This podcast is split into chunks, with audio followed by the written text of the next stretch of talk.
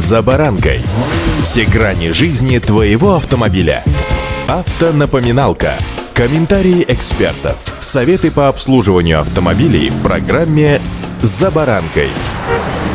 Призрачно все в этом мире бушующем. Слова этой песни как нельзя лучше сегодня отражают автомобильные реалии в нашей стране. Европа и некоторые страны Азии, некогда любимые нами, показали нам место, где в машине крепится фаркоп. Посмотрели мы на это место, да и отвернулись. Ведь, как известно, по законам рынка спрос всегда рождает предложение. С вами за баранкой Александр Карпов. Здравствуйте. Автомобильные факты.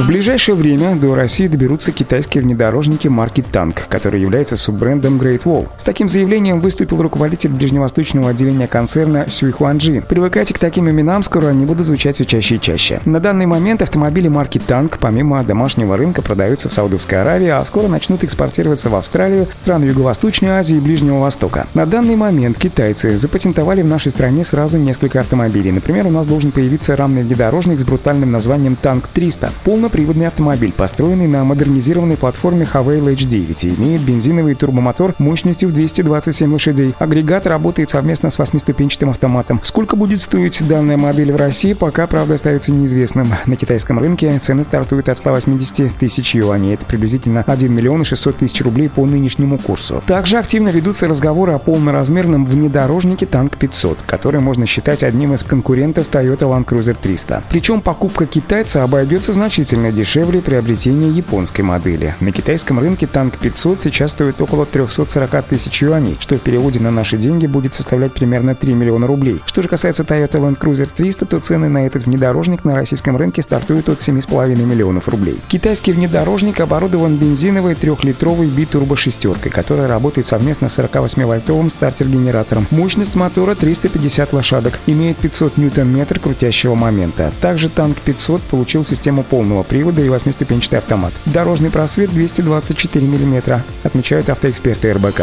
Автомобильные факты.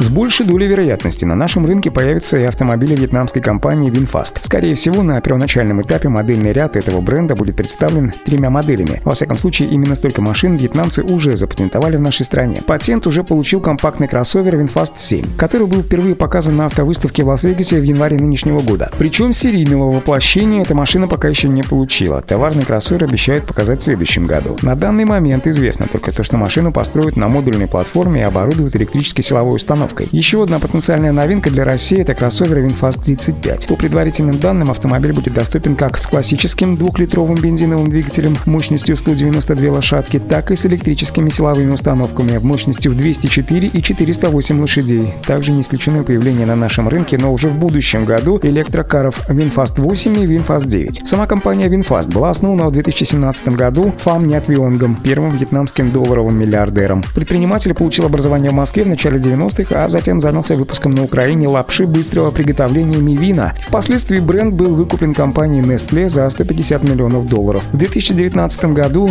стало известно о намерении компании Winfast продавать автомобили в стране. По неофициальным данным, вьетнамцы вели переговоры с группой ГАЗ о возможности налаживания производства на мощностях Горьковского автомобильного завода, однако, опять же, по неподтвержденным информациям, стороны пока не достигли соглашения. Но то ли еще будет? Ой-ой-ой, удачи! За баранкой.